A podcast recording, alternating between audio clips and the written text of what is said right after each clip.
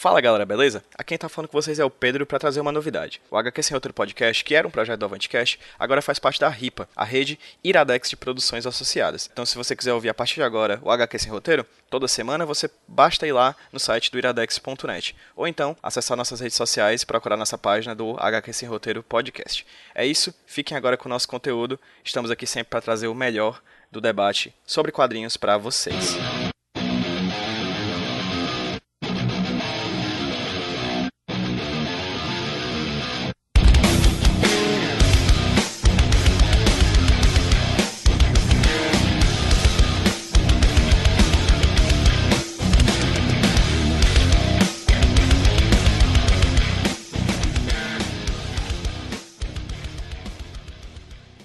Fala galera, beleza? Quem tá falando com vocês é o Pedro do Avantcast, trazendo pra vocês mais um HQ Sem Roteiro, o podcast aqui da casa, o podcast aqui do Avantcast.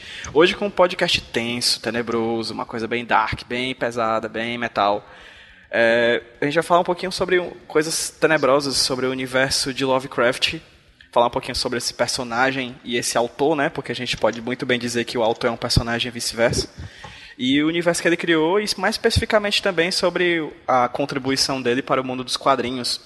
E para conversar comigo sobre esse, esse grande nome da literatura, mal, maldito nome da literatura, o bendito nome da literatura, eu estou com três pessoas que conhecem muito do assunto, pessoas do que eu, que eu já conversei anteriormente, duas não participaram ainda do podcast assim, por Skype, né? Pelo menos presencialmente já participaram.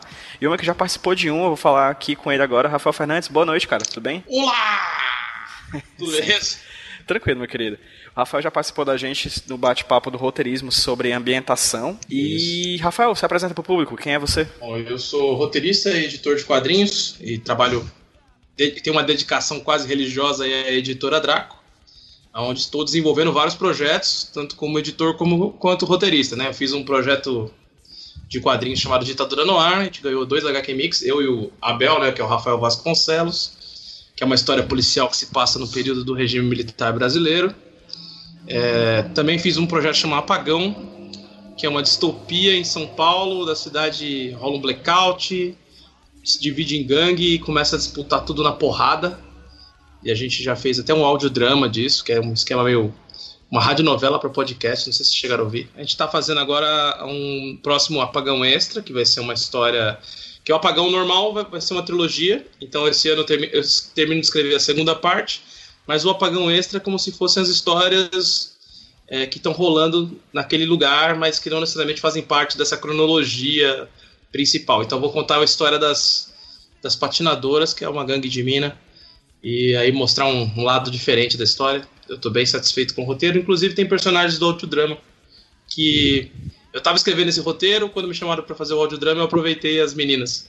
E aí juntei, juntei tudo. E, e por que eu estou aqui? Porque eu edito e escrevo uma série de horror cósmico em duotone que começou com o Rei Amarelo em quadrinhos e agora a gente lançou no finalzinho do ano passado o Despertar de Cthulhu em quadrinhos e estamos preparando a terceira parte que vai se chamar Os Demônios da Goetia, que são aí a, é a trilogia do reggae cósmico do horror, que são preto, azul, oh, desculpa, verde, vermelho amarelo. e amarelo, né? Uhum. Ah, isso. Ah, ah reggae do horror, entendi agora. É reggae do horror, que é isso?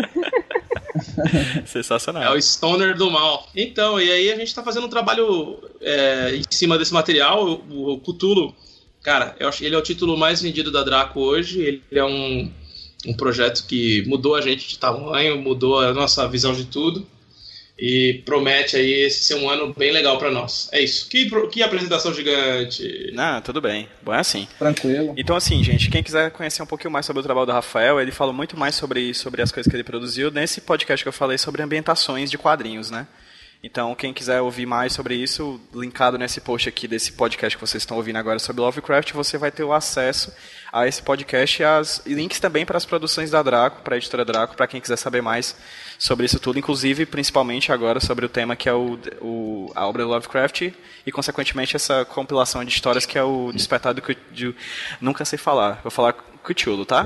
Meu, eu... você pode falar bem. do jeito que quiser, não existe uma forma de falar é. isso. Todo, todo podcast um sobre isso, todo podcast sobre isso começa com esse papo. Como fala Cthulhu? Não, Aí, eu vou falar só Cthulhu, então pronto. Essa questão do Cthulhu. Só que meio que é um, um, um um senso comum, assim, né? Tipo, um senso geral de chamar ele de Cthulhu, né? Só que aí tem, tem galera que chama de Chulu, Catulo, né? Em inglês, eu vejo bastante o pessoal falar Catulo. Mas quando a gente ah. tá aqui no Brasil, parece que é um personagem de Malhação, né? Você tem um cabeção, o, o Mocotó e o Catulo. Pois é. Por que não?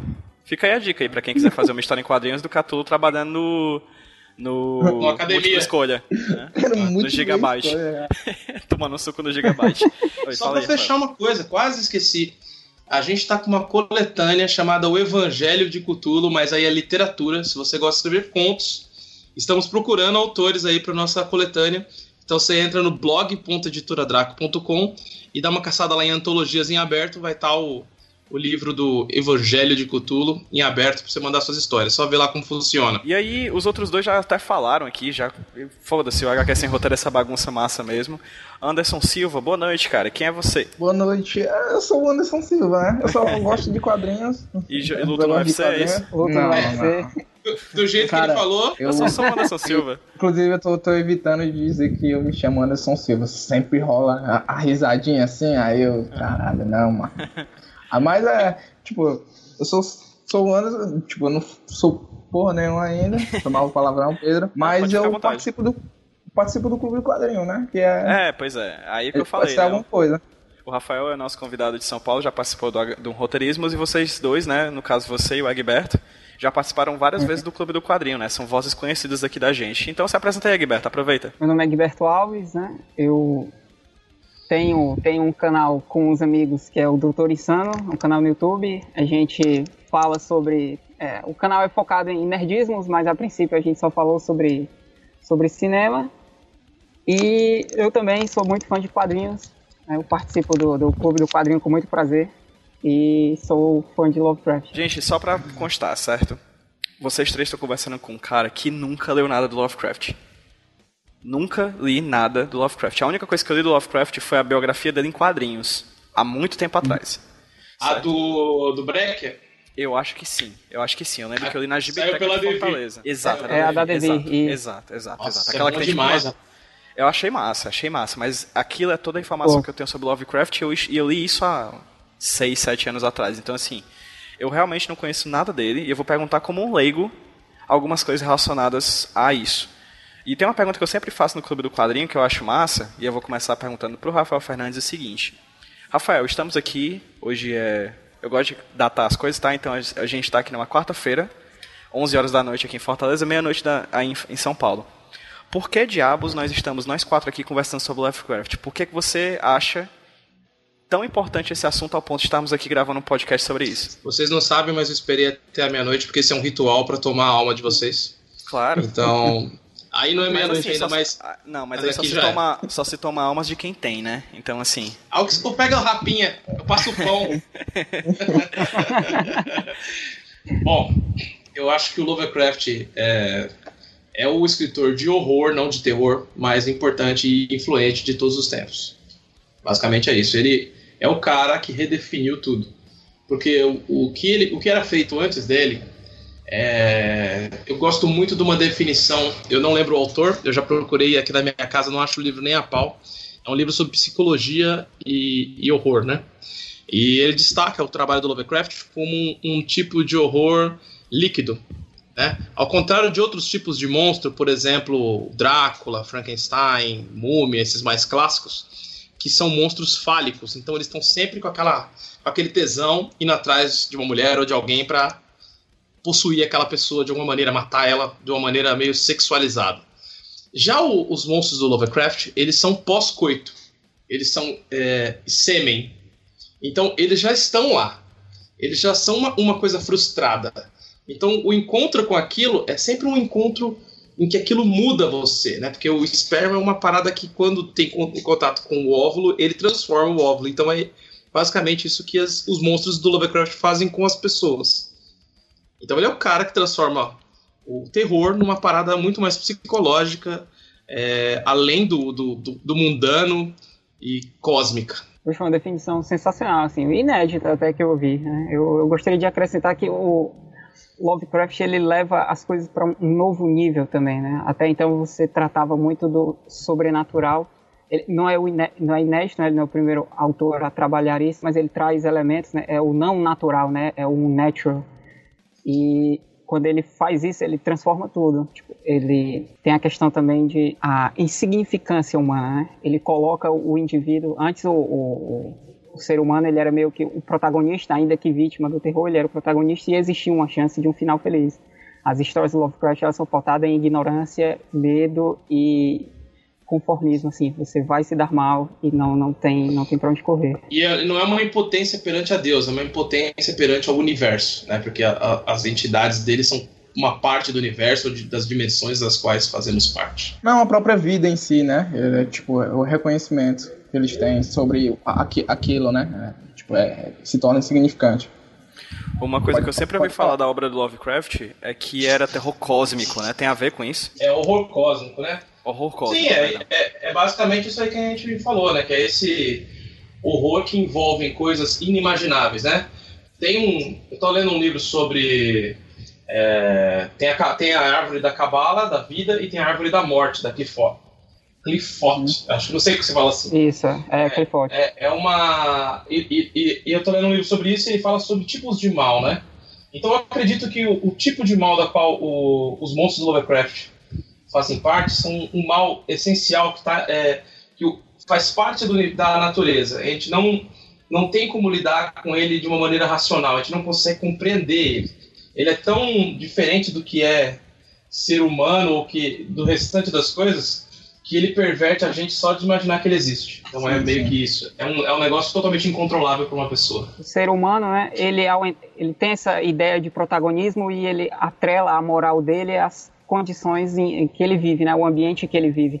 Quando ele percebe que essa moral pela qual ele luta, que faz, que sustenta a, a sociedade que ele vive, ela não existe, né, ela é insignificante, isso gera um rompimento muito grande. Né? A maioria das criaturas que, que do Lovecraft, principalmente quando você tem a questão dos cultos, né, eles se aproximam, eles cultuam esses seres sendo que no fundo eles não, não recebem nada em troca, né? Na verdade, esses os grandes seres, os grandes antigos, eles não estão nem aí. Pra... É, é, é, o vazio, né? É, é, é, uma necessidade de. É, mas isso tem muito a ver com a crença em Deus. Basicamente, é uma puta crítica à crença em Deus, porque você não está recebendo nada em troca, vamos dizer assim, realmente, mas você acredita. Tem um é... conto, tem até um conto dele que é quase que uma crítica, né, ao, ao a Cristo, no caso, né? Esse, esse mito, do... então não vou lembrar o nome agora. Ah, a gente tem assuntos mais importantes do que Cristo nesse momento. Eu só ia acrescentar na questão do inconcebível, né? Que, tipo, é uma questão até clichê de falar, né? Porque de todos os terror você tem um referencial, né?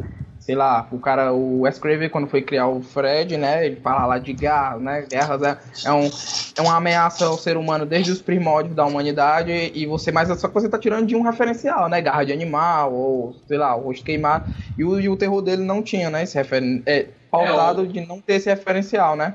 O Fred nasceu da paralisia do sono, né? Sim, sim. É tipo como é, é a questão da cor, né? Tem um conto dele, a cor que veio do espaço. É tipo, ah, é, é, tentar, você tentar reimaginar uma cor nova. Você não tem como reimaginar uma cor nova, né? É inconcebível. O máximo que você vai fazer é você tentar juntar uma cor com outra e tentar criar algo que você não viu, mas sempre você já viu, né? Você sempre tem um referencial. Se adaptar aquilo aos referenciais que você tem, né? A sua percepção. Assim. É, como a gente já falou até sim. nas aulas de roteiro, né? Que, tipo, não existe nada que não tenha significado, assim. O que do conto até é esse, né? Que é, tipo, é uma coisa e a única coisa que o ser humano consegue assimilar é uma cor, né? Pedro, ele falou que nunca leu nada de Lovecraft, né? Relacionado a não ser a biografia. Mas, tipo, vai ver também, porque o Lovecraft, ele tá tão intrínseco em diversas coisas que hum. muitas coisas você já viu ele e você não pode ter percebido. Por exemplo, um que eu lembro aqui, Planetary, Planetary versus Planetary Authority, né? É basicamente Lovecraft ali, né? Ele aparece Sim. de fato, né? A gente vai falar mais na frente sobre as influências dele hoje, né? Porque assim, ele é um cara, hoje em dia, anos depois da morte dele, quase 80 anos depois da morte dele, na verdade 80 anos, porque esse podcast acredito vai estar saindo dia 14 de março, e ele morreu no dia 14 de março de 1930 37, salvo engano. Vou até dar uma olhada na Wikipedia depois para confirmar esse, esse fato. Ele é um cara que 80 anos depois da morte dele, ele é um grande influenciador da cultura pop como um todo, né? Uhum. Não só do quadrinho. A gente tá falando que vai falar aqui do quadrinho, mas não só do quadrinho, do cinema, da, dos jogos, da música, né? Tipo assim, ele influenciou basicamente tudo que a gente tem hoje em é, dia. Sim. Então, assim, eu posso não ter nada do Lovecraft, mas eu, eu deixo bem claro que eu não li nada dele. Mas ele eu conheço por causa que não tem como fugir dele, né? Essa questão de você. Você entra em contato com ele, mesmo que não seja diretamente assim. Ele, ele demorou, de certa forma, vamos colocar assim, ele demorou de certa forma para ser reconhecido, mas ele foi produzindo o tipo Cara. de cultura que foi o que nós consumimos nos últimos 40 anos, entendeu? Isso transformou ele no colosso que ele é hoje. Provavelmente ele já deveria ter sido reconhecido antes, né? ele é, começou nos pulps, mas o, as pessoas que ele influenciou e as pessoas que essas pessoas influenciaram acabaram transformando ele num nome muito grande, muito maior. Como o Rafael disse, ele é, é, infindavelmente, é muito difícil você dizer que não, mas ele é o autor mais, mais importante de, de horror, né? Aproveitando sim, o teu sim. gancho, Egberto, é, eu tô aqui com a página dele no, no, no, na Wikipedia e, de fato, ele, ele nasceu no dia 20 de agosto de 1890 e morreu Isso, no dia 15 de março 15. de 37, ou seja, com 47 anos certo? Então, aproveitando o gancho que tu levantou agora sobre, sobre ele, é, eu pergunto, quem foi H.P. Lovecraft? Lovecraft, ele, ele nasce numa família, né, por parte de mãe, ele, ele nasce em Providence, né, uma cidadezinha do americano, de certa forma ele pertencia à aristocracia da cidade, assim, né, a família dele tinha tinha certos bens, né? O avô dele era, era um industrial, ele tinha tinha posses ele nasce nesse ambiente, esse ambiente ele é perturbado muito cedo por, pela insanidade, assim, né, que é um elemento que, que permeia as histórias do Lovecraft. Né? O pai dele pega sífilis, quando ele é muito cedo, é internado e morre, e a morte do pai dele acaba é, é, alterando, né? Ele, desde muito cedo, ele tinha contato com o avô dele, o avô dele é, o instigava a ler, né? mas o, o avô dele não lia contos de fada, né? Assim, tipo, ele tinha contato com as Mil e Uma Noites eram histórias bem, bem mais interessantes, assim. É, tanto que ele era um prodígio. Dizem que ele começou a ler com dois anos, com três para cinco anos ele já declamava poemas inteiros, entendeu? Mas, mas é, é uma esticadinha, viu? Três anos o cara tá escrevendo poema. Será? Não, assim, é, de, é, é, mais a questão de declamar, assim, né? Provavelmente ele, ele lia né, e reproduzia os poemas, né? Tipo... No caso dele é de cair o queixo, né? Sim, sim. sim. Eu e... sinto que tem uma piada interna aí que eu não entendi. Ele é o cara mais queixudo da literatura, velho. Eu tô vendo aqui na, a imagem dele. Eu tô vendo aqui a imagem dele na Wikipedia, realmente ele não é um rapaz do é, Ele é um cara que eu atravessaria a rua se eu visse ele na mesma calçada que eu, vindo na direção oposta, assim. Que nada, mano. O Egberto é mais hardcore hoje em dia. Gratuito. Sim, vocês não, têm algo a acrescentar é. sobre a vida dele? Eu, talvez eu ia falar do caráter racista que ele tinha, né? Até pela questão da época que ele que ele viveu e tipo não não apaziguando, né? Eu acho que às vezes quando as pessoas vão citar isso, as pessoas apaziguam muito essa relação e a própria questão que pode ter sido, né? Tipo, eu não, não vou dizer que tem, assim, para não, não falhar depois, né? Que tem influenciado esse, como é no Planetary Authority aí que eu acabei de falar, né? Ele fala justamente, né? Que aquelas criaturas que ele liberou tenha sido os negros, né, que, que, que soltaram na Terra. Só essa característica que eu acho que é importante sobre ele, sabe? O Lovecraft, ele, ele se desenvolve, né, ele cresce numa época de mudança, tá, no, nos Estados Unidos, né, você tem movimentos de migração muito grandes, tá? Tipo, ele perde o pai dele pro câncer, a mãe dele cria, é, cria ele numa relação muito doentia, entendeu? Ela cria ele com muitos, muitos cuidados, muito mimo, muitos mimos, priva ele de várias experiências, ele cresce praticamente sozinho em casa, cresce diversos problemas. Ele é um cara que só leu, basicamente, né? Tanto que eu mal, não, não duvido que ele seja um prodígio, assim, acadêmico nesse sentido, mas ele tinha dificuldade um de matemática. Isso, exatamente. Ele era muito, muito nerdão, assim. Ele foi muito protegido, era uma coisa muito ascética, né? E o contato é... dele com, com as outras, com, com o exterior é era muito negativo. Tipo, ele tenta, ele tenta entrar na faculdade e ele não consegue, ele era ruim em matemática, né? E era, ele queria entrar na Brown University, que é uma universidade muito importante nos Estados Unidos. Ele, ele fica, ele se ressente disso, né? Tem algumas cartas que ele troca que ele, ele libera, né? Algumas informações, né? Ele diz que evitava contato com, com algumas pessoas, principalmente as pessoas que conheciam ele como pequeno, porque ele achava que ele tinha fracassado, né? E é, encontrar com essas pessoas e as pessoas o, veem, o, o veriam como fracassado, né? Aquilo afetava ele negativamente, então ele se privava desse tipo de contato, né? Ele só foi ter contato com outras pessoas quando ele começou a, a, conversar, né, pelas sessões de, de, cartas das revistas que ele lia na época e o, o vez ou outra ele fazia um encontro para lugar X ou lugar Y. Assim. Não é à toa que uma universidade é um dos cenários de terror dele, né, que é a Miskatonic University, que ele usa ela de cenário para várias histórias. Ele é o serial killer perfeito, né? Que é da, da, questão do fracasso, a mãe dele privar ele, ele é da, se olhar a história do serial killer ao longo da história, tipo, tem tudo esse quezinho assim. Ele parece uma mistura de tudinho. É, mas quando você, é serial, quando você tem uma tendência a ser é, sociopata, ou você vira gênio ou você vira assassino, né? Sim, sim. no né? caso dele foi é. gênio, né? É só, Ainda é bem. Só, eu só fico pensando assim, né? Como é que, tipo, pra ele, né, nesse período de vida, é. Pra ele, pra todo mundo era um fracassado. E eu acredito que chegar um ponto da sua vida que você acredita que você também é, né? Você não. A dúvida pode bater em você. Acho que isso é até o pior. E eu queria ver a reação dessas pessoas é, é, olhando o que ele se tornou, né? Depois se tornou algo muito maior, né?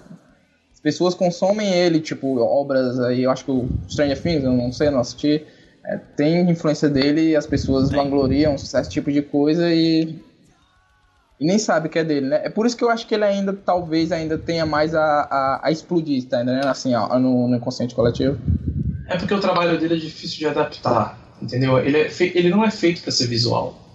Então, você vai ter muitas coisas se apropriando de elementos para fazer uma história, mas pouca coisa realmente adaptando ele que tem adaptação ele normalmente é muito torto. O, a característica, o cerne da característica que é inadaptável são a concepção dele a certas criaturas, a certas dimensões. É, isso é inadaptável, que é justamente o que o pessoal quer na, nas obras é, visuais dele, né? Aí, tipo, mas ele não trabalha só com isso, né? Ele trabalha com sei lá, loucura, tipo, é, a questão da sociedade secreta, né, a questão da, da, da, da conspiração, né, esses elementos também que estavam muito dentro das obras dele, que são relativamente fácil de adaptar, é, poderia ser uma vibe que a, toda a indústria seguiria, né? Ele, ele tem uma visão de sociedade assim muito estruturada, entendeu? Ele tinha uma, eu falei até num, num dos clubes do quadrinho que ele era muito amigo do Howard e o Howard a, a, as condições sobre as quais o Howard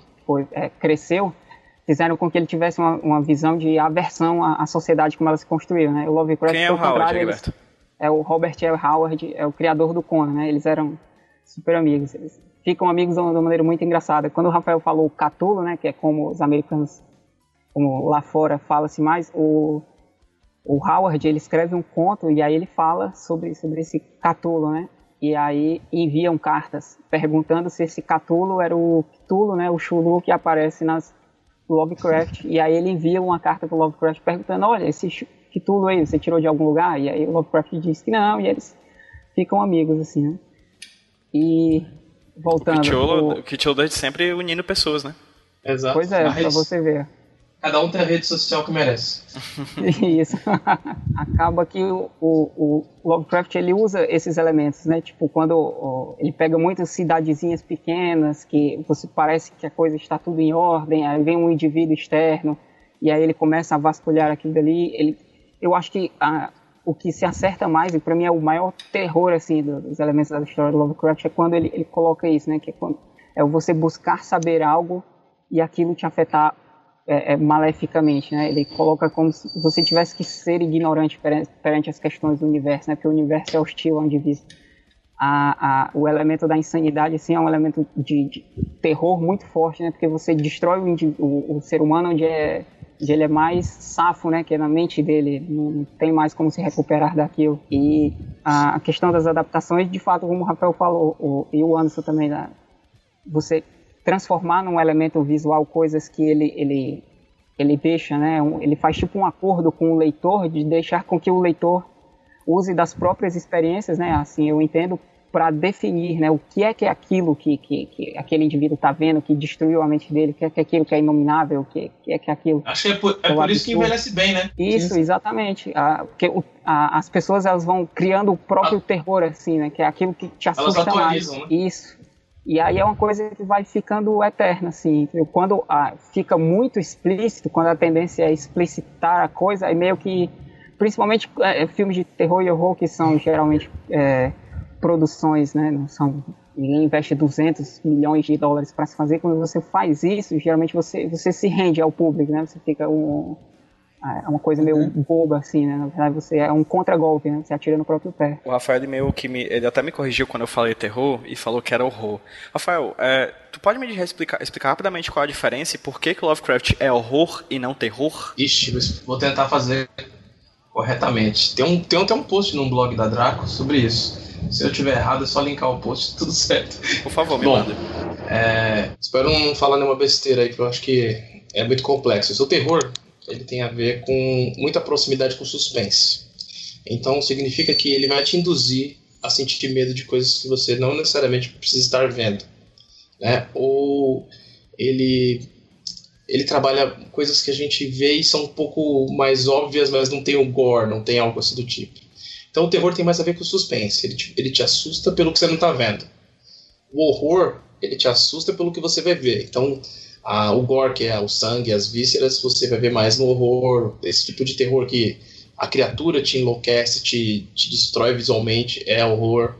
Então é mais ou menos isso. Não, é porque ele falou bem aí, é só dar um exemplo que não necessariamente precisa ser só um monstro aparecendo, alguma coisa assim. Né? Uma cena de violência extrema também poderia se caracterizar como isso. horror, né? Foi só um exemplo, é muito bom. Eu queria falar agora com. Egberto, fazer uma questão, levantar uma questão para ti aqui.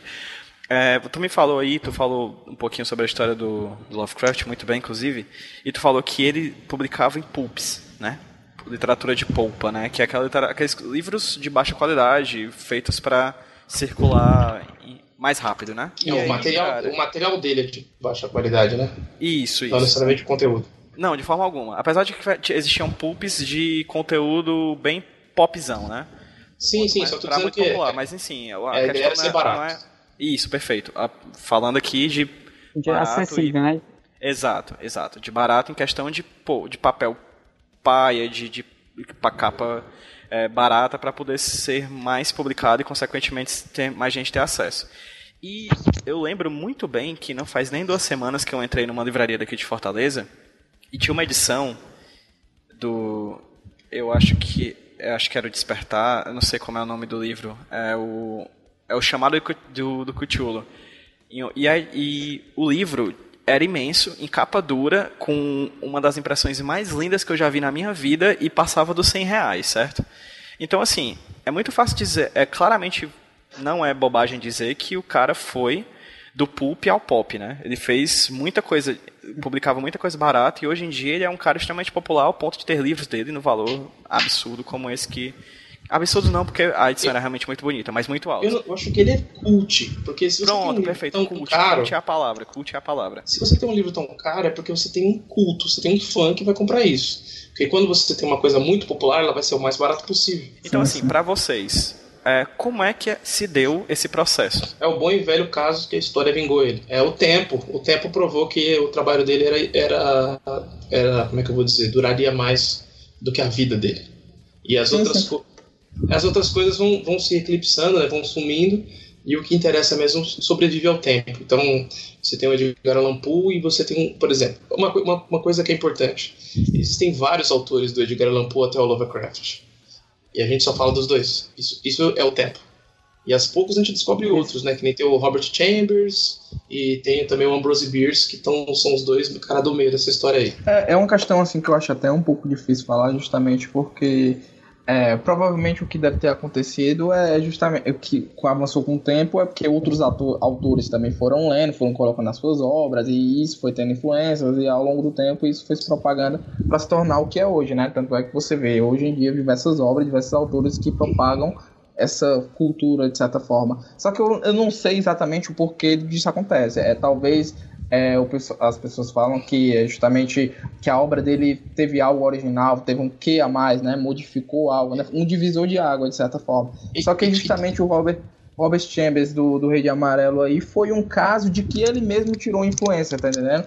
É, e, eu, e às vezes me perguntam quanto desses mesmos autores que criaram coisas assim morreram com o tempo, né? É, tem um cara que continua divulgando o trabalho dele agora, não lembro o nome, me perdoem.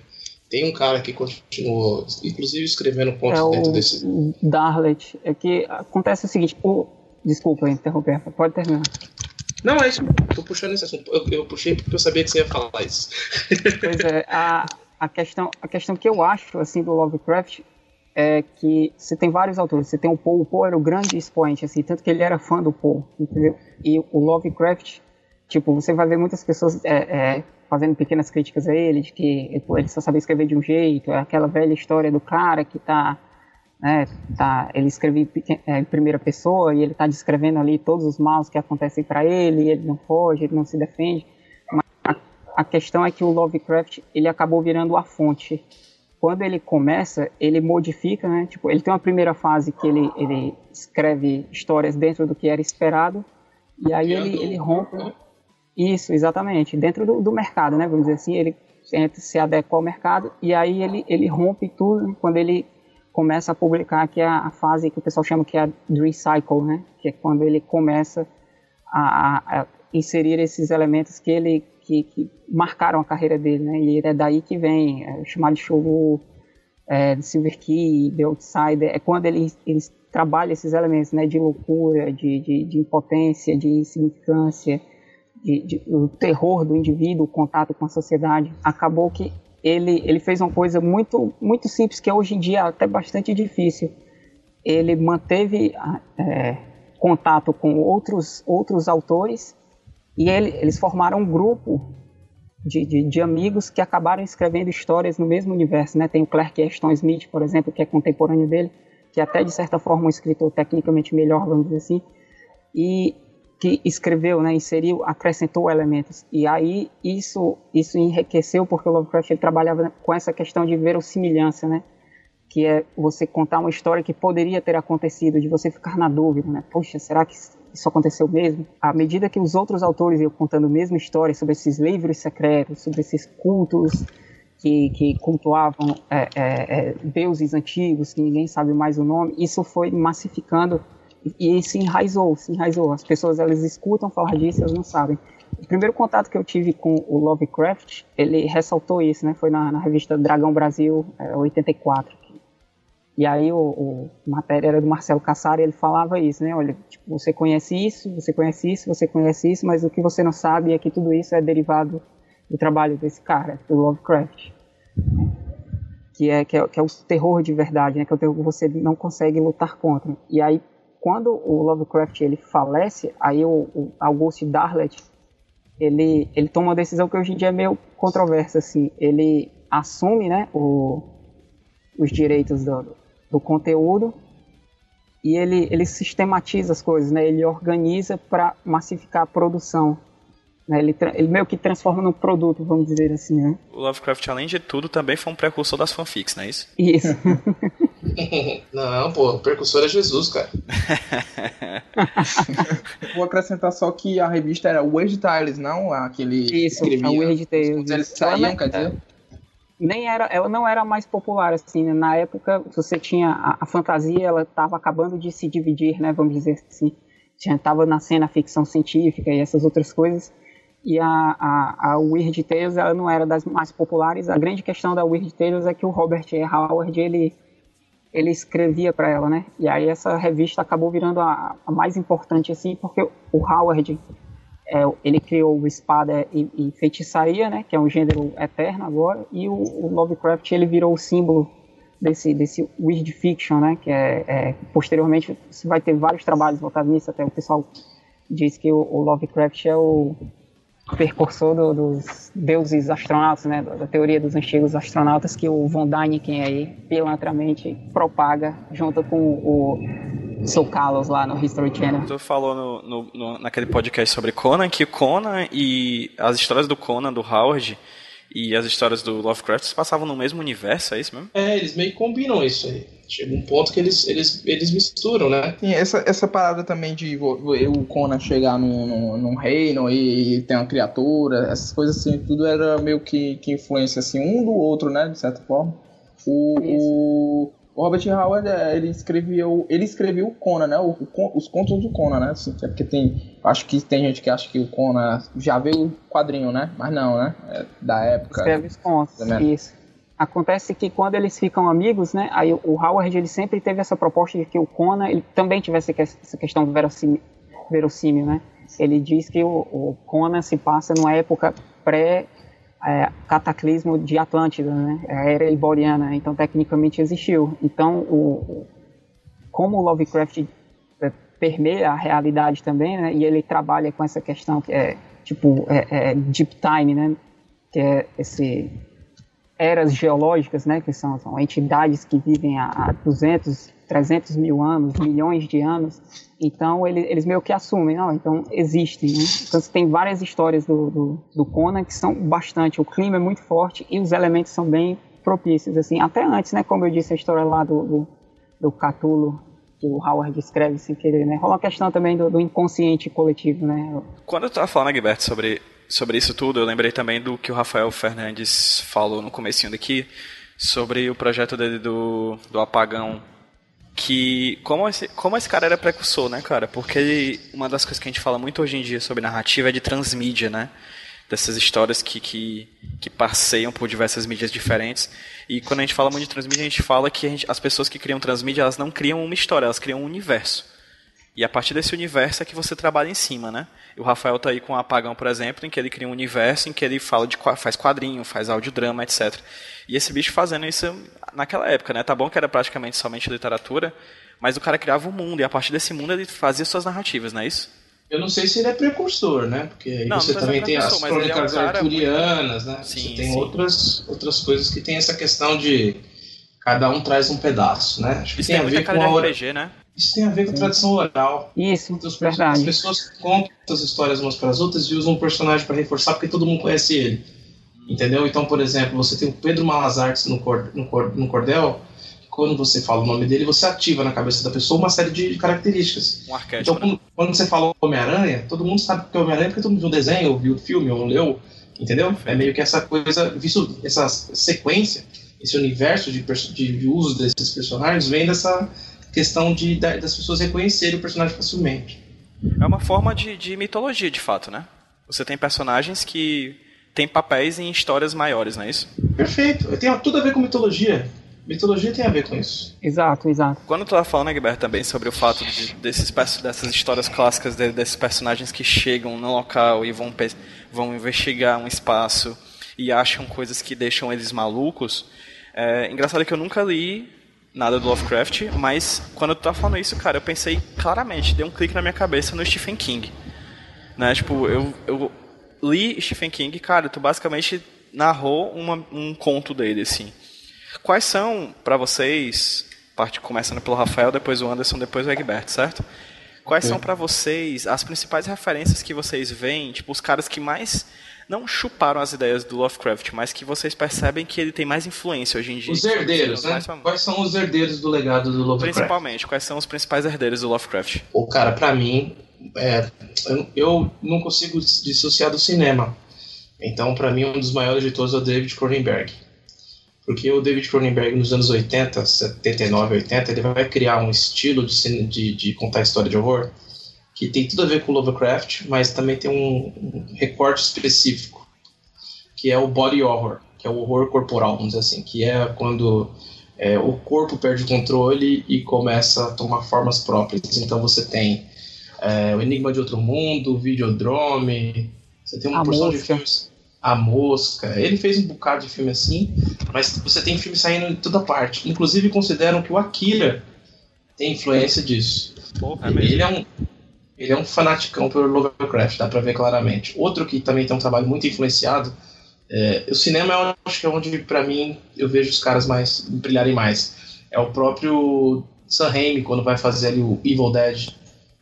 Cara, Evil Dead tem Necronomicon, tem coisas que ninguém controla, é, tudo acontece de uma maneira totalmente bizarra, ninguém consegue resolver nada, as coisas não têm uma lógica clara. Isso tem um pouco a ver com a forma do Lovecraft trabalhar. E só para fechar a trilogia de diretores que eu acho que tem tudo a ver com isso, você tem aí também o Clive Barker, que quando começou a trabalhar também, e ele tem a ver com o body horror que eu estava falando, porque ele lida com prazer e dor como é, semelhantes e cria lá os cenobitas, né, o Pinhead e tal, como demônios que tentam as pessoas, como sucubus e íncubos, a sentirem prazeres que são dores inimagináveis. Isso não tem muito a ver com Lovecraft. É como se fosse o Lovecraft com sexo, porque o Lovecraft não tem sexo, o Clive Barker é o Lovecraft do sexo. Esse é um dos tópicos Oi? mais debatidos, né, também, é, é a questão do Lovecraft e sexo. Né? Sim, Até sim. O, pela obra do Alan Moore lá, o Neonomicon lá, isso, também, é, ele, ele, brinca, né? O Alan brinca com a questão. É porque, tipo, eu sempre tive a interpretação porque, no final das contas, a obra não é do Lovecraft, é do Alan Moore, né? Ele utiliza do tecido de se inspirar no Lovecraft, mas farro dele, né? E ele, tipo, envolve o culto em, em, por esse caminho, né? Sexual. É porque, na verdade, do ponto de vista mágico, né, para quem estuda ocultismo e magia, a, a questão do sexo tem, tem a ver com a telema, né? Então você usa o sexo para fazer os rituais, que é a magia sexual. E, e da telema, se eu não me engano, espero não estar tá falando merda, Kenneth Grant, que era um, um outro mago que trabalhava, que chegou a trabalhar com Lovecraft, ele trabalha os mitos do Lovecraft como se fosse uma mitologia real, religiosa, e utiliza ela como paradigma para os trabalhos mágicos dele. Ou seja, ele realmente cria os cultos. Ele cria os cultos, entendeu? Basicamente. Então você tem aí o, o a, a, a fantasia sendo usada na realidade para fazer trabalhos mágicos, que a magia tem a ver com muito a ver com os mitos, né? Você trabalha com é, esse lado da gente, que é a da, da fé, da força de vontade, que a gente não tem muito como explicar, e usa a seu favor para conquistar seus, seus, objetivos. Eu acho assim, eu não consigo lembrar do, do, do, primeiro autor que eu tive contato, sabe? Eu acho que eu tenho uma impressão assim de, de influência com o que foi o Stephen King. Mas assim, a primeira, na, talvez a primeira obra assim que foi até citado pelo Rafael Fernandes, ele falou que foi o o Cronenberg, mas foi o só corrigindo, é o John Carter, John né, que é o Não, tá, eu tava citando os body horrors, mas sim, é, é... sim, sim. É o, o The Thing, né, o, o Enigma de Outro Isso. Mundo aqui, né? Que é, é, não sei se vocês já viram, né, que é aquele filme sobre um, um grupo de que eu sempre me esqueço que eles são, né? Eles são arqueólogos, não? É, isso. Que eles encontram uma criatura, né? Que ela, ela não tem forma e ela vai tomando forma da, das coisas que ela consome de certa forma, né? E, e foi, acho que talvez foi um dos primeiros contatos assim ao ponto de eu perceber, né? Mas assim, é, também tem uma das primeiras obras que eu tive contato, assim, eu estava até relendo esses dias justamente para esse programa, que também tem influência da Goethe, que é o Hellboy, né? O Hellboy tem eu acredito que até hoje, assim, do que eu leio de o, o vídeo de Lovecraft, assim, utilizado, assim, talvez num potencial máximo, assim, de recursos, né? Não que eu tô dizendo que ele o que tem lá ninguém nunca mais vai fazer, né? Aquilo ali é o ponto máximo, né? Mas utilizando os, os elementos todos de forma coesa, assim, sem muito sem muito fugir, é o Hellboy, né, no caso. Cara, o Hellboy, desculpa te interromper, o Hellboy é tipo o trabalho do Howard com o universo do Lovecraft. Ele, ele, é mais aventuresco do que o Lovecraft. Ele não se propõe a fazer terror. O próprio... Ele pega aquele, aquele, aquela, aquela plano de fundo, né, do, do horror do Lovecraft, mas com uma pegada aventuresca do Conan, né? Sim, sim, tem, tem tudo assim, tem sociedades secretas, né, aqui que tem uma vila abandonada que eles vão ter um culto que de uma criatura. E tipo a parada do tentáculo que foi uma coisa marcada pelo Lovecraft, né, que é o povo, né, o futuro. Isso tem muito no Hellboy, assim, a primeira saga do Hellboy, que é o Semente da Destruição, né, tem muito disso. Essas coisas de tentáculos também que eu tava falando me lembrou muito o Nevoeiro, né, que é do é. Stephen King, que por sua vez lembra muito o Stranger Things, que é uma obra mais atual aí. Inclusive o Nevoeiro, eu acho que a falha dele é justamente não ser mais Lovecraft, assim. Pelo menos eu, eu nunca li o livro, mas eu, eu vi o filme, certo? A falha dele, eu acho que é. Tem aquele Monsters, já, vocês já viram do. Do Gareth Edwards, do, que é o que dirigiu Star Wars, o Rogue One, aí, o novo também. Não. Tem, tem um quezinho assim também. É o primeiro filme dele. A partir desse filme que chamaram ele pro Godzilla. Depois do Godzilla, o Rogue One, né? Vocês já sabem o resto. O próprio Guilherme Del Toro, né? As coisas deles também, eu for, talvez foi ah, das primeiras que eu, que eu que eu tenha visto assim o contato é, pleno, né? O, o Del Toro ele tem muito isso, que é o meu problema com ele de certa forma também. O cara que faz o, o Reanimator, From Beyond, que é o do além, Chama é. Stuart Gordon. Ele, Stuart ele Gordon. adaptou um monte de coisa do Lovecraft pro cinema. E sim, pra ti, Egberto, quais são as obras e autores assim que você. Os autores que mais só foram influenciados pelo Lovecraft, Lovecraft que tu lembra assim? Cara, no. Na literatura, né, é, é o Stephen King. Deixa eu ver. No cinema, pra mim, é o John Carpenter. John Carpenter ele tem pelo menos três filmes assim que é descarado. Sim. Que é o In the Mouth of Madness. Eu não sei Lindo. como é que ficou o nome em português. A Beira da Loucura. Isso, A Beira da Loucura. Pô, esse filme é sensacional, sensacional. O, Prince of ele tem o Prince of Darkness. Putz, tem todos, quase todos os filmes do, do John Carpenter. John Carpenter é um, é um, diretor muito, muito bom. Eu gosto muito dele. Nos você já, quadrinhos. Você já leu, você já viu o filme dele mais recente, é, dos, dos anos 10, que é da, daquela série Mestres do Horror, que chama Cigarette Burns? Não, não assisti Velho. ainda. Ó, só de saber que, que, que o filme proibido existe, as pessoas enlouquecem. Só de saber que existe. É Porra. muito foda, cara. É, é, tipo, é o lance do Rei Amarelo elevado à enésima potência. Esse é um troço muito macabro. Se você puder assistir, assista, que esse filme é muito tenso. Vou procurar, vou procurar. Eu queria só fazer uma pergunta para vocês. A gente falou, falou do Lovecraft, falou sobre as influências dele, mas a gente acabou não falando sobre a obra dele, né? A gente não falou sobre os livros que ele publicou, assim. Quais, se vocês pudessem pontuar assim, eu que nunca li Lovecraft, quais são as obras essenciais para mim que quero conhecer mais sobre ele? Livros, livros ele não, ele não publicou, né? Infelizmente ele não chegou a esse ponto. Eu acho que o que chegou mais perto de um romance dele é, é, foi o último texto que ele que ele estava trabalhando. Isso, Na Montanha das Loucuras não é tido como romance não hoje, tipo o Cão dos Pois é. Era o que eu ia dizer, porque na época ele estava trabalhando para ser um romance, provavelmente ele ia ficar maior. É tanto que é o maior conto dele, se eu não me engano. Ele é diagnosticado com a doença, né? Na época ele só comia feijão em lata, aí ele é diagnosticado com câncer de intestino.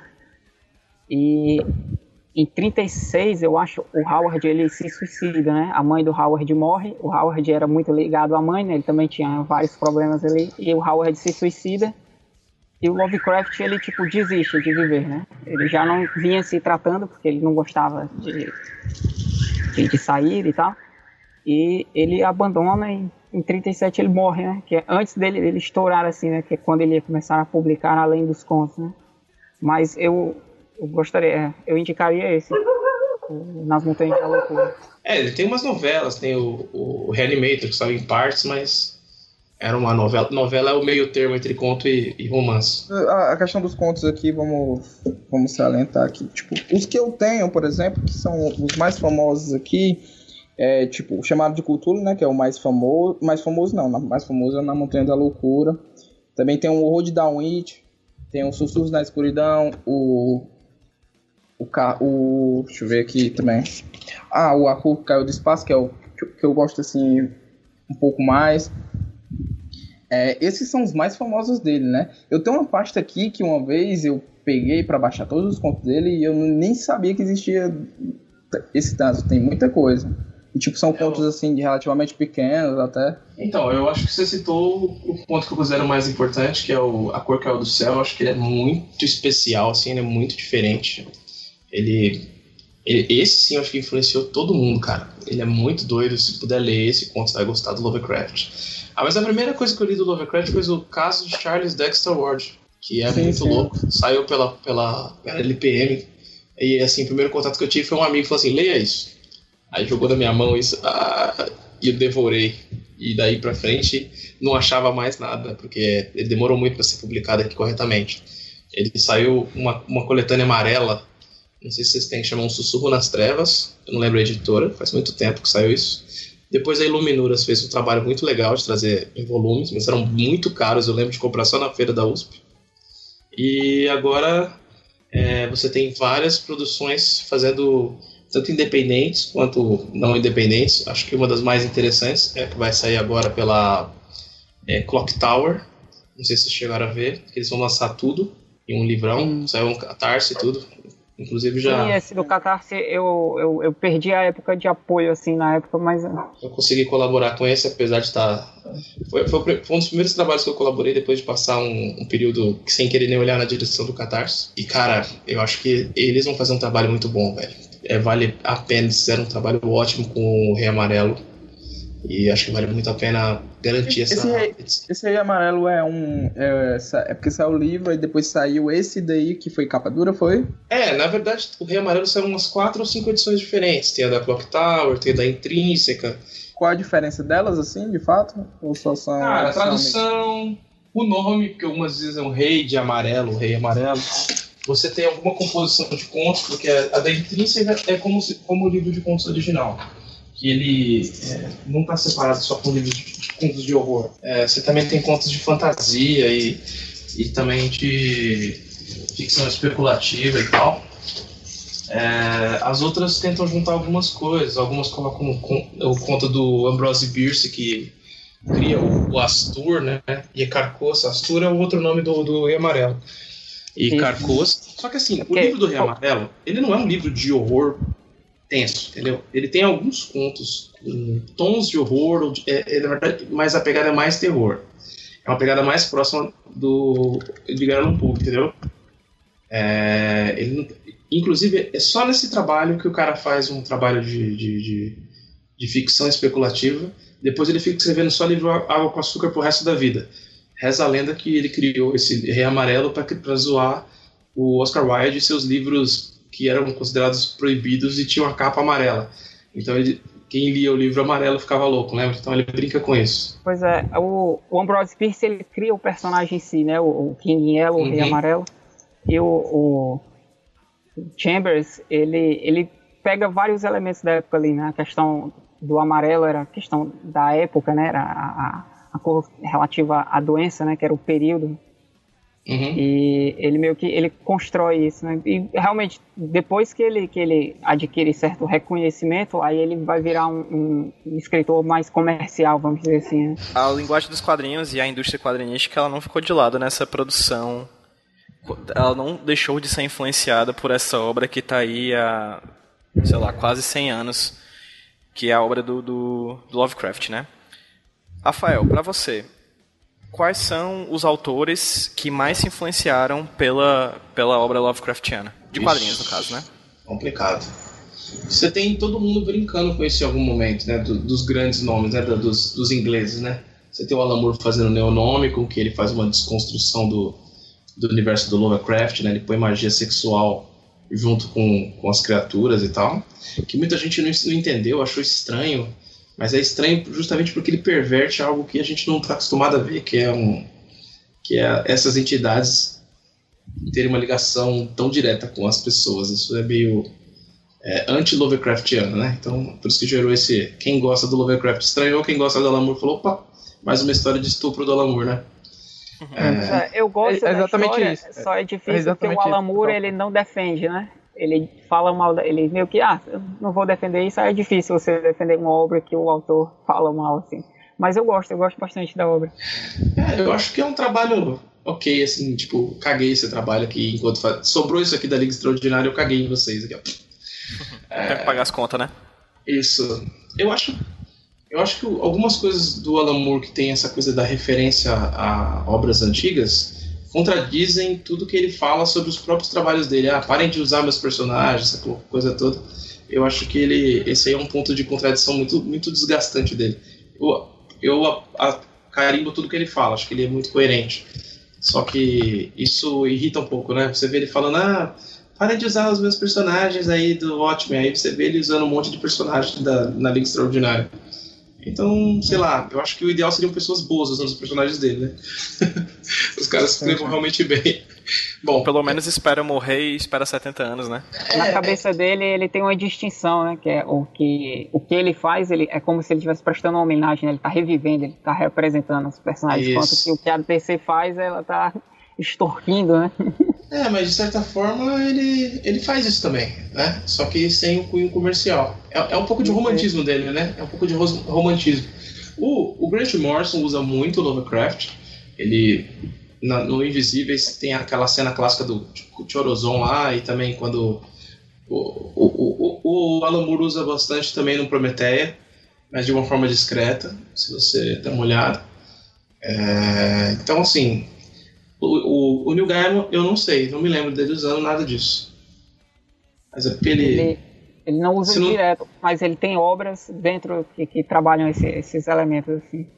Tem gatinhos na, na, na, obra do Lovecraft? Ah, então não interessa, não interessa pro, pro Neil Provável, Provavelmente ele fazia um, um, um em formato fofinho. É, eu, eu ando meio de saco cheio Lúdico, do, do, né? Lúdico. O, Neil Gaiman lançou um puta disco, né? Que é o, é, o, é o Sandman, e o segundo disco dele é horrível, que qualquer outra coisa que ele fez, né? Comparado a isso. É, então ele tá. Então, assim, eu gosto das, de algumas coisas dele, mas acho que ele tem um, um, um trabalho muito pesado né, no começo da carreira dele que ele não consegue, virou, virou um, uma coisa intransponível para ele, né? Os caras de horror, né, que eu acho que eles é, acabam pisando na linha, né, mas não me lembro de nada tão bacana, não. Foi falado aí do Grant Morrison, né? Grant Morrison nos Invisíveis, principalmente, ele tem... Ah, ele, uma... ele lançou um agora, né, Nameless, é que eu não li ainda. É, lançou foi recente. É porque, ah, é, é, porque é meio variável, né? O Nameless e o Providence do, do, do, do Alan Moore, né? Mas ele fez o, os Invisíveis. Aí nos Invisíveis lá também tem, tem uns arcos, assim. tem, tem uma parte bem irada que é quando ele utiliza essa, uma criatura que sai do espelho. E é uma coisa assim, bem Lovecraft. É, tem também o Grant Morrison, ele utiliza um pouco desses elementos no Asilo Arca, né, com a questão do Amadeus Arca e o asilo que ele tinha, eu acho que tem um, um quesinho ali de, de Lovecraft. É, aquele The Waker do, do Scott Snyder também, tem um da criatura submarina e tal. Hum, sim, The Waker, sim, sim, sim. Aquele é tipo... É, é, o primeiro volume é muito legal, o segundo volume, puta que pariu, velho. Não, é. pois é, o Scott Snyder ele tem esse defeito, né? Tem um quadrinho também que eu tinha visto assim, era bem interessante, assim, que era aquele. É um Legião, que é do Sal, Salvador Sans, alguma coisa assim. Sim. Uhum. Também. Argentino. E é, eu acho que, que, é, que é isso, assim, no geral. O Salvador Sans saiu aqui pela Zarabatana, então tem bastante coisa que eles sendo publicada aqui. E Cthulhu Tales ainda é inédito e eu tenho alguns volumes aqui em casa. O problema Esse do... chegou a sair de fato. Claro, saiu gringo. É, o problema ah, para mim dessas publicações é, norte-americanas do, do, Lovecraft é que elas têm a maior parte das histórias tem um traço cartoon. Eu acho isso incompreensível. Eu vejo umas adaptações do, do dos, das histórias, aí você vê o traço cartoon. Meu, o que, que eles têm na cabeça? Cocô? É, vou, vou, vou fazer aqui os contos do, do Nelson Rodrigues e vou chamar o cara de um sábado qualquer para desenhar. Beleza. Cabe, Sim, entendeu? Não, de fato, Cabe. De agora, fato, agora você vai pegar um negócio que precisa de um peso e, e joga a galhofa, ou melhor, né, um traço de humor, ou um traço cartoon, que eu gosto pra caralho, mas não nesse uso, né? Fica associado, né? Sempre associado ao humor, é. aí você desfigura, né, no caso. É, aí depois daqui a pouco vão falar, Rafael saiu da média, agora odeia traço cartoon. Não, eu só odeio no terror. Se eu fosse citar também um, uma obra, assim, tipo, eu não falei da hora de quadrinho, mas esse talvez seja de fato o primeiro contato que eu tive com algo semelhante a Lovecraft é o Silent Hill, né? Silent Hill tem Porra. uns quezinhos assim também, né? Ah, ah, ele. Aquilo é, é muito, muito, muito, muito Lovecraft. Aquilo é muito foda. Silent Hill tem. Silent Hill tem, tem as criaturas, assim, as projeções, as criaturas disformes, né? E Egberto, pra você? Poxa, tiraram todas as minhas opções aí. Não, mas é, nos quadrinhos tem muita coisa, né? Eu não, não, vou nem falar das publicações dedicadas, porque é, é, é óbvio, né? Seria óbvio, né? As Cthulhu Magazine, as Lovecraft Magazines, Cthulhu Tales, mas tipo... O Despertar de Cthulhu. Mas tipo, tem, tem coisa do Bernie Wrightson, tipo, o, o, a cultura do, do Lovecraft já meio que faz sucesso de imediato, assim, né? Na década de 60 e década de 70 já tinha coisas adaptadas em quadrinhos, né? Tinha coisa da EC, tinha... Da Creep, né? Também tinha Creep Air, não tinha? Da Creep, da Eerie, isso, exatamente. Tem, tem muita coisa assim do, no, próprio, no próprio Conan saiu muita coisa. O Bernie Wrightson, ele adapta uma história que depois foi adaptada também na, na, na EC, que é a é Cool Air. A arte do Bernie Wrightson né? é sempre sensacional, né? Essa história é muito boa. É, tem umas coisas... Acho que tem uma, uma, uma saga do, do, do, do Spawn que é mais recente, que saiu uma fase que a capa tinha uma moldura branca, em que tem uma história, não me lembro agora, é, da, é tipo uma das, uma das voltas do Spawn, que fala, ah, agora Spawn é horror. E, e, aí tinha uma história que, que a mina ficava, a mina ou o cara, não lembro, ficava tirando pele do dedo, aí começa a arrancar a unha, começa a tirar a carne da mão, aí quando você vai ver, a mina tá, tipo, arrancou a pele da quase o corpo todo. E é muito Lovecraft essa história. É, o monstro do pântano do muro tem muito disso, dessa violência, assim. Essas a edição coisas, né? lá do, da Abe, né? Que ela, da sujeira que tá dentro dela e ela fica coçando a tela, pega uma. Daqueles escovão que é a, a, É, a, a palhazinha isso de também- aço. E na verdade, acho que isso tem muito a ver com Ray Bradbury, que ele escreveu um conto em que o cara tinha medo de esqueletos, e aí ele passa o bagulho inteiro fugindo, até que ele se tranca num lugar e ele lembra que tem um esqueleto dentro dele. É, eu acho que tem um pouco a ver com esse, conto, né? Que ele é, um- ele é uma quebra de paradigma no horror, né? Que é você. Que depois você vai ver no Uzumaki. O quadrinho japonês tem um monte de coisa. Agora que a Tem gente muito tá. mesmo. Então a gente tem aqui o Junji Ito, que é o deus do troço. Ele praticamente é um Lovecraft reencarnado japonês.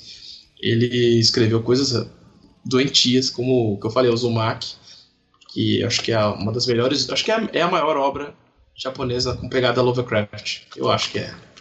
Vocês lembram mais algum É. cara? Mesmo dentro de terror, o Junji Ito ele tem outra obra que é até mais recente, que eu acho que é, é Gun, Kun, que é sobre é, vida marinha, assim, né? É- Os tubarões lá que andam na Terra? Isso, é. O exército faz um- uma experiência lá e modifica as coisas, né? Eles reanimam o, o vida marinha morta e tal. O Ed Brubaker, ele tem uma história bem legal que é Fatal. Nossa, maravilhosa, mistura no, no ar, né? Com, com Isso. Lovecraft. Pois é, é mistura no ar, mistura investigação, mistura Lovecraft, bem legal. E tem uma fêmea fatale que ela é uma criatura. Tem, tem uma outra história que é do. Deixa eu lembrar aqui o nome, que é Colder, que é sobre um cara que ele, ele vive num, num, num asilo e aí uma manifestação, né? Ele. é o Duncan é o protagonista. Aí uma manifestação lá, é um, um indivíduo que se alimenta de insanidade. Ele vem de, um- de uma dimensão paralela e a partir do momento que ele se manifesta, ele modifica a vida do Duncan. Né? O Duncan, ele. É, é por isso que o nome da, da história é Colder, que eu acho que até uma referência ao Lovecraft, né? Ele tinha o, o Duncan, ele tem a pele dele é fria, né? E o Lovecraft ele tinha poiquilotermia, né? Que é essa doença da pele resfriar, né? E aí o Duncan ele ele ele pode curar a insanidade das pessoas e ele pode acessar uma dimensão da insanidade, assim. É muito louco, vale bastante assim a olhada. É. O Parasite também tem um, um tom, né? Inclusive o alienígena cai do espaço e, e- e ele toma. Era, É body, é body horror também, né? era o que eu ia Isso. citar, né? Se vocês considerariam esses, esses horrores, assim, de, de membros, né? De membros saindo. Porque o Gantz, o Gantz também teve uma época que o, o Gantz, é, os alienígenas, eles jogam um vírus, né? E o vírus, ele, quando a pessoa pega, assim, é, é meio que multiplica os membros. Tipo o, o Parasite. É, o, o Gantz, na verdade, que é o Lost dos mangás, né? Tem tudo. É, exato. Verdade, né? A coisa mais Lovecraftiana que eu acho do Gantz, assim, é o desprezo dos alienígenas pelas coisas, assim. O resto eu acho muito... É muita coisa, muita coisa acontece. Tem muita coisa É, do Dítico. O Steve Dítico tem umas coisas meio Lovecraftianas também, assim. Ele usa no... no- ele usa no Doutor Estranho, ele usa... Tem uma história dele que é bem Lovecraft, que é, é City of Doom. Saiu na Creep lá, da, da época da Warren. A Warren tinha muita coisa também. Essa fase do horror é que você tem esse Comics resgatando essa coisa da World Tales e depois você vai ter a, a- a Warren resgatando esse Comics. Então meio que é uma retroalimentação, né? É a, é a World Tales renascendo, depois a gente vai ter os seriados e filmes que a gente assistiu quando era criança também tem um resgate, né? tem uma edição que é da, de uma, uma editora é, Jovens Escribas aqui do Rio Grande do Norte. Aí ela tem um selo, o nome do selo é Ao Quadrado. Né? E ela lançou uma edição que é Lovelnomicon, eu acho que foi em 2015, março de 2015. Né? Que é, são autores né? é, do, do, do Rio Grande do Norte, né? de Natal mesmo, e prestando homenagem, né? são seis histórias ou sete histórias sobre Lovecraft, Lovelnomicon. E É. falando sobre homenagens, aproveitando o gancho que o Egberto levantou, é, Rafael, fala um pouquinho como é que foi a experiência, tanto de curadoria quanto da, da edição do, do espetáculo de Cthulhu. Foi que saiu pela Draco? ela, o projeto nasceu do Rei Amarelo, né? A gente, eu vi o True Detective, fui atrás de tudo, bitolei, falei como eu não conhecia isso. E aí você começa a somar tudo, né? Ah, o Yellow Bastard do, do Frank Miller é a porra do Rei Amarelo. Você começa a entender tudo, né? E aí pirei e fui ver o que tinha de quadrinhos do Rei Amarelo, não tinha nada. Falei, vou ter que fazer isso. Corri pra fazer, tanto que o nosso saiu antes da adaptação gringa. A gente fez, né, o álbum, o álbum fez um puta sucesso, e aí eu virei pro Eric e falei, vamos continuar isso. E fazer outras. e Antes mesmo a gente já tava falando. E aí a gente falei, eu quero fazer o próximo do Cthulhu. Que o Cthulhu acho que é o que tem tudo a ver e a gente põe o verde, né? A gente tem amarelo e verde.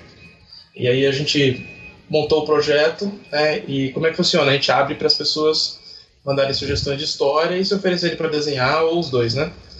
É, o que isso significa? Eu não vou montar só com quem vem, assim, aleatoriamente, né? Eu vou procurar novos talentos e pessoas que possam compor aí, mas eu já tenho os autores da casa, né?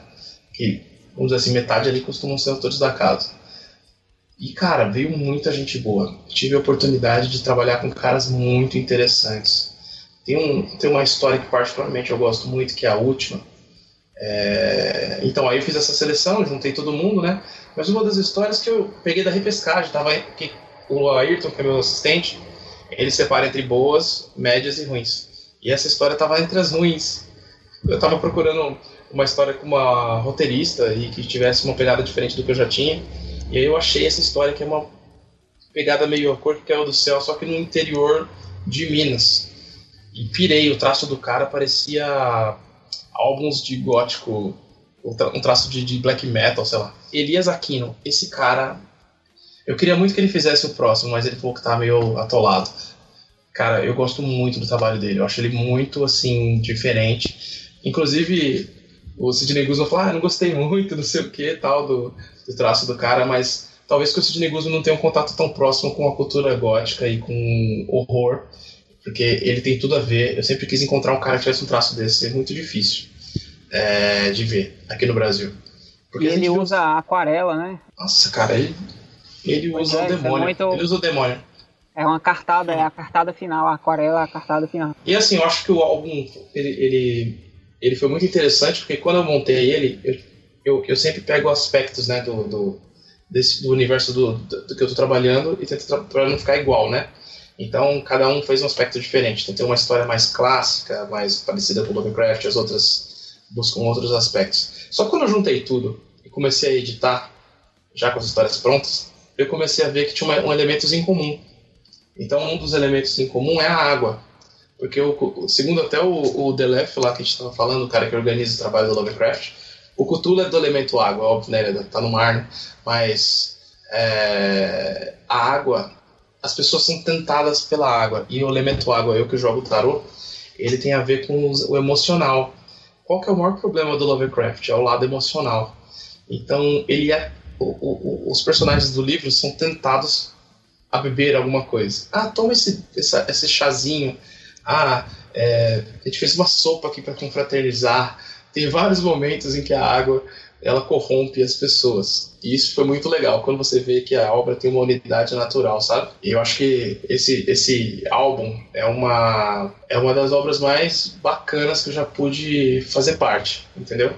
Então, quando você faz parte de algo assim, você tem a sensação de que você não fez aquilo, entendeu? É melhor sim, do que sim. eu, é melhor do que eu acho que eu faria. Então, não parece meu. Esse bagulho é eu vou ficar com as minhas tosqueiras aqui, sabe? Anderson, Egberto, vocês já leram esse quadrinho? Já. Eu li. E o que, que, vocês acharam? Fala aí na cara do Rafael. Eu, eu achei muito bom, assim. Eu achei bem legal. É, algumas obras eu consigo é, perceber, assim, a, tipo, a construção, tá entendendo? Da é, por exemplo, é, onde ele situa aquilo ali. Por exemplo, tem um conto que é o que eu talvez ache tecnicamente melhor, assim, é, é o que tem o Alistair Crowley, eu acho. Crowley. Aí eu achei assim uma história assim, até nível, é porque nível americano eu sou babaca, né? Mas é não é que não é que é nível americano, mas é, é uma história assim que ela na verdade tem uma tá narrativa tá mais americana. Isso. É, que, que, eu, que, eu, que eu que eu, para o que eu já li dele, eu consigo incluir essa obra, tá entendendo? Mais próxima, tá entendendo? Só que das obras de diferente, assim, que eu gostei mais, assim, e que não tem uns elementos, entre aspas, mais óbvios do Lovecraft, é uma que é estilo mangá. Putz, eu, eu gostei muito dessa também. Gostei muito. A primeira, eu acho que é a que tem a característica mais de elemento, vamos supor assim, nacional, né? A primeira é a do Salmo, é o Salmo Antigo. Isso que é o que, eu, que eu acho que, que é bem nacional, assim, eu gostei muito. O, o traço também achei muito foda. O, o final Tem é bem forte, assim, essa parada do boy horror é muito forte. Essa sim, segunda, sim. essa do, do é, Tambores de Azatoth, né? Que é a conversa é, do. Que é... Isso. É do, do Antônio Tadeu e do Lucas Shear. Putz, é, é uma sacada bem interessante a dele. E quando ele insere o Grant, né, o Kenneth Grant, o Kenneth Grant é, é, ele, é ele que cria a ordem de Tifon, né, que é a ordem que, que o Rafael tinha falado, que trabalha, né, assume que o, o, os mitos de Cthulhu, eles existem de fato, né, e eles é, usaram o Lovecraft como, como propagador, assim. História bem mas, foda, eu gosto bastante do traço. Mas Tem a um... ideia nunca foi adaptar o universo do Lovecraft pau a pau, porque isso tornaria o livro totalmente desinteressante para a maior parte das pessoas. Tanto Não, que quem é lá hardcore vai vir falar Tambores de Azathoth é foda, porque foi feito para você. É, porque outras pessoas. É, é, o, que eu, o que eu gosto desse livro, cada pessoa tem uma história favorita diferente. Ao contrário do Rei Amarelo, que eu tinha a boneca com destaque total, assim, todo mundo fala, a boneca é a melhor história. Nesse, depende da pessoa, cara. Tem gente que vai falar que é a minha, tem gente que vai falar que é a do Tadeu.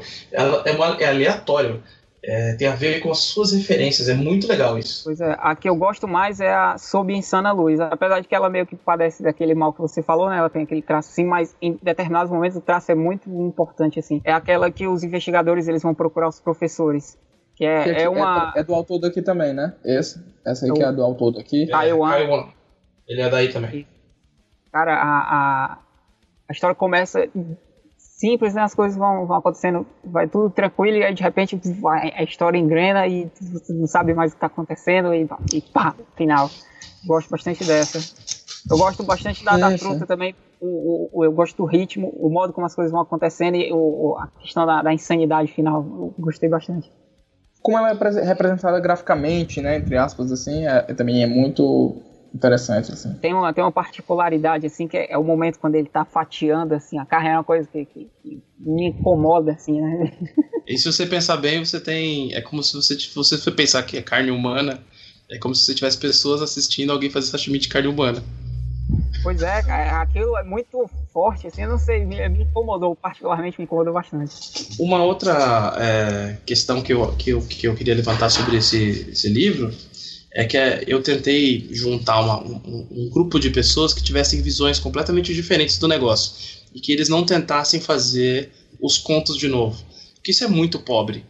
Eu recebi mais de 50 histórias, todas tentando imitar algum aspecto do, do do, do próprio Lovecraft. Acho que essa não é uma proposta é, interessante se eu quero dar liberdade para as pessoas. Então, se você quer fazer adaptações, é outra coisa. Né? Então, é, esses, esses tons diferentes que eu acho que trazem alguma coisa nova. Senão a gente só faria mais do mesmo. E outra coisa que eu, que eu determinei também é que a gente não, não mostrasse muito as criaturas, apesar de ser quadrinhos. Que isso, isso uhum. é um problema para quando você vai trabalhar os mitos, pelo menos eu vejo. Que se você expõe eles muito, vira Godzilla. Pois é, eu acho, eu acho que você acertou. E essa, como a gente já conversou aqui, é, eu concordo com você também. Expor demais, você acaba, você perde o efeito, né? Você resguardar é, é mais interessante. Cada, cada história tem um, um, um quê bastante particular, assim, tanto, tanto Tipo, é natural gostar de umas e não gostar de outras. É natural, é uma coletânea é assim mesmo que funciona. Não, mas eu acho que todas elas têm, têm grande qualidade. É, é, mesmo em aspectos diferentes, assim. E cada história é bem diferente uma da outra, né? Permeiam coisas é, é, diferentes até. Então, Rafael, dá pra achar esse quadrinho em tudo que é livraria ou no site da Draco também, né? É, a gente tá trabalhando com uma distribuição muito boa dele, então Livraria Cultura costuma ter, Saraiva, FENAC, é, Amazon e a gente também tá tendo no nosso site, se quiser comprar direto com a gente, a gente não cobra frete. É, dá para comprar as obras todas da Draco. Então assim, tá tem tem se eu não me engano, se você jogar no Buscapé, às vezes aparece nas Casas Bahia, umas coisas engraçadas assim, mas é, o livro perdeu o controle. desde, quando, desde quando eu comprei o Watchmen pela Ricardo Eletro, nada mais faz sentido para mim. É isso. Acho que a gente abordou muito bem toda a vida, a obra do, do Lovecraft, toda a influência dele no cinema, na literatura e também nos quadrinhos. Mas para esse finalzinho, eu gostaria de agradecer imensamente aos meus amigos aqui que participaram desse bate-papo. E começar pelo Rafael Fernandes. Rafael, muitíssimo obrigado, cara, por, pela, por dividir com a gente tanto a tua experiência como leitor de Lovecraft e como divulgador da obra dele a partir do, da edição do, do Despertar do Cthulhu, cara. Muito obrigado, de coração. Pô, eu que agradeço, cara. Eu sempre gostei muito de horror, é o tema que eu mais gosto e, e demorei para assumir que, que tava louco para fazer isso. E agora eu tô escrevendo um monte de coisa de horror, tipo, eu peguei o vírus. É, Ótimo. Então, assim, tem bastante coisa para sair esse ano. A gente vai tentar lançar o Demônios da Goethe esse ano, que é o preto, branco e vermelho. Que aí busca ou resgata o, o, o começo disso tudo, né? Vamos dizer assim, né? Quando você vê um, um, trabalho de magia falando de criaturas de diversas mitologias e elencando elas como um panteão. É praticamente um. É o Stooges, né? Se, se o Stooges é o começo do punk, o, o Goethe é o começo do horror cósmico. Então a gente vai buscar essa origem. E também estamos lançando. Vamos lançar outras coisas de terror, um, um de zumbis, que estava parado lá e eu falei, ah, vamos lançar mesmo com a, com a moda, porque é uma pegada meio. coisas diferentes que dá para fazer com o zumbi, né? Cada um tentou fazer uma coisa diferente. E chama Fome dos Mortos, que a gente vai lançar em breve. E acho que vai ter um álbum meu na pegada horror gótico, que é muito inspirado na Vampira Máscara. E que, que é uma. Que é uma vamos dizer assim, de transmídia, é um, é um quadrinho derivado de uma série de literatura da Draco. Então foi bem legal fazer isso. Porque eu me conversava com o autor, ele ia aprovando as coisas que eu ia fazendo e e acabou que a gente decidiu transformar um capítulo em conto para poder brincar com essa coisa de estar tá, tá fazendo as transições, né?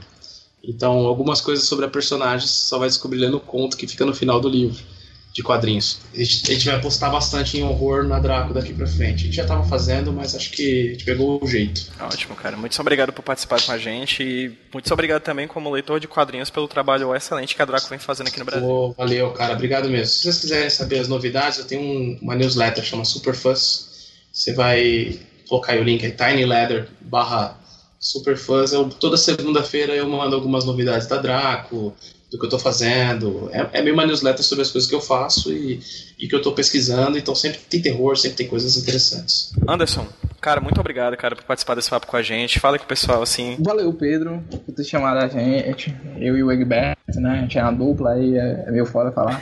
Mas, é, tipo, eu gosto muito, assim, do Lovecraft. Eu por eu ainda ser relativamente novo, né? Você tem 20 anos ainda, tem muita coisa que eu não vi dele próprio e muita coisa que eu não vi é, historicamente, assim, é, tem muitas influências de filme, muita coisa que eu gostaria de debater ao longo do tempo, é um debate, assim, muito complexo, filmes de terror que, que, que tem como influência ele também, é, e outras coisas mais, né, assim, mas, assim, eu só tenho a agradecer. E também eu queria fazer uma pergunta ao Rafael Fernandes, ele falou assim dos compilados, mas eu queria perguntar se ele viria, tem pensamentos assim a voltar assim a esse tema no futuro projeto, é, de, de, compilados de Lovecraft. Assim, eu sei que é um ciclo que está se fechando com o objetivo, mas se, se existe, existe essa, esse pensamento de um dia chegar a voltar. Assim. Antes de tudo, cara, você tem 20 anos, você pode ver todas essas coisas ainda, eu já vi tudo. Então significa que você vai se divertir muito ainda. então isso é muito bom. É, você sabe, você manja pra caramba pra, pra, pra, sua idade. Inclusive o Egberto também foi muito legal dividir com vocês. Eu nem agradeci a vocês, foi foda. Aprendi muita coisa. O Egberto é uma enciclopédia sobre a vida do Lovecraft. Eu mesmo só me interesso muito pela obra, sou meio calhorda para isso. Cara, é. a gente fechando o ciclo, a gente tem algumas surpresas por aí. Quando a gente chegou no final e, e falou, cara, porque assim, quando eu fiz o primeiro, a gente já pensou nos três, entendeu? Quando a gente tá, tá começando a receber as histórias do três a gente teve uma ideia, depois a gente conversa com vocês, mas sim, a gente pretende revisitar o horror cósmico, porque eu acho que a gente acabou virando a editora do horror cósmico, né? Egberto, cara, também muitíssimo obrigado por ter participado aqui do bate-papo com a gente. Como o Rafael falou, você é uma enciclopédia de Lovecraft, então seu conhecimento foi muito, muito, muito útil aqui pro programa. Então, é isso. Muito obrigado, cara. É isso, cara. Eu que agradeço a oportunidade de estar conversando sobre o, o, o, um dos maiores autores, que, que é um dos meus autores favoritos. O Queixada, exatamente. nosso, nosso Chegas, o Queixada. E gostaria de agradecer ao espaço, né? A, a, aos convidados, gostaria agradecer a vocês estar. É, ser um instigador do quadrinho aqui em Fortaleza, né? Ah, ao Anderson, meu amigo, ah, ao Rafael. O Rafael, ele está contribuído bastante para a cena nacional, assim, talvez ele nem tenha ideia, né? A gente, naquele evento uhum. do Sebrae, é, é, foi estado o quanto que esse espaço para novos, novos artistas, né, novos talentos, né, fomentar o mercado nacional de quadrinhos assim é importante. O Rafael está cumprindo com esse papel e tá trazendo algo novo, né, algo inovador. Eu gostaria de agradecer a ele, tanto pela, pela participação, né, para divulgar essa obra, que é é, vale muito a pena o Despertar de Chulu, quanto é, pelo, pelo papel que ele está cumprindo né, como editor e, e, fomentador do quadrinho nacional. Show de bola, gente. Muito obrigado. Para quem, para vocês que participaram do nosso bate-papo aqui, para vocês que ouviram também sobre a vida, a obra e os quadrinhos em torno desse, desse cara chamado Howard Phillips Lovecraft, né, o HP Lovecraft. Para ouvir mais podcasts aqui do Avantcast, vão lá no avantcast.com toda semana, toda terça-feira, religiosamente, tem no seu feed do, do, do, agregador de podcasts, um podcast novo da gente, pode ser o HQ Sem Roteiro, Roteirismos, o Clube do Quadrinho, o Smash. Toda terça-feira você vai ter podcast novo. Egberto, Anderson e Rafael, muitíssimo obrigado. E vamos dar um tchauzinho pro pessoal que tá ouvindo a gente. Tchau, pessoal! Tchau! tchau. É hora de falar de trás pra frente.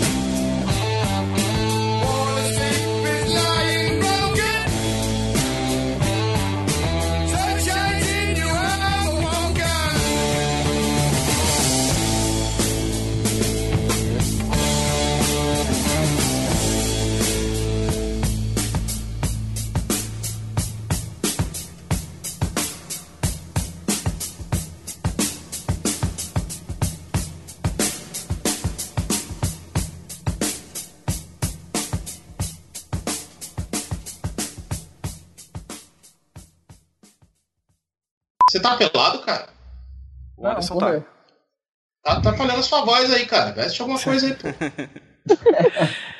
Eu nem falei a frase do Lovecraft, ó, cara. Qual é a frase do Lovecraft? É, a, o sentimento mais antigo e primitivo do ser humano é o medo, e o medo mais antigo, é, mais forte e primitivo do, do, do homem é o medo do desconhecido, né? Cara, essa é a melhor frase, cara. Bom, o Rei Amarelo não tinha bases muito sólidas, mas o Cthulhu eu tinha muita segurança, né? Então tinha muita informação, eu conheço bastante do assunto, tem muita coisa publicada. Só que essa, cara, acho que é aquele momento que a gente falou assim, ó, a gente já consolidou a série. Então, o que, que a gente pode criar com essa série? E aí foi por isso que eu tentei um tema um pouquinho mais hermético, né? Mas que no fundo todo mundo conhece bastante. É, essa sim, a, questão, a questão do, do, do, lado maligno, do, da corrupção do. do, do... Cara, e, um, e a ideia era fazer o, o, o vermelho é a, é a corrupção, né? Porque todos eles né, tem a, o, o amarelo é a loucura, o verde é o desespero e o vermelho é a corrupção. Eu, eu, não, eu depois eu falei, porra, isso é o PT, não posso fazer isso. não, e, e tipo. E, Foi tipo, muito engraçado, questão, cara.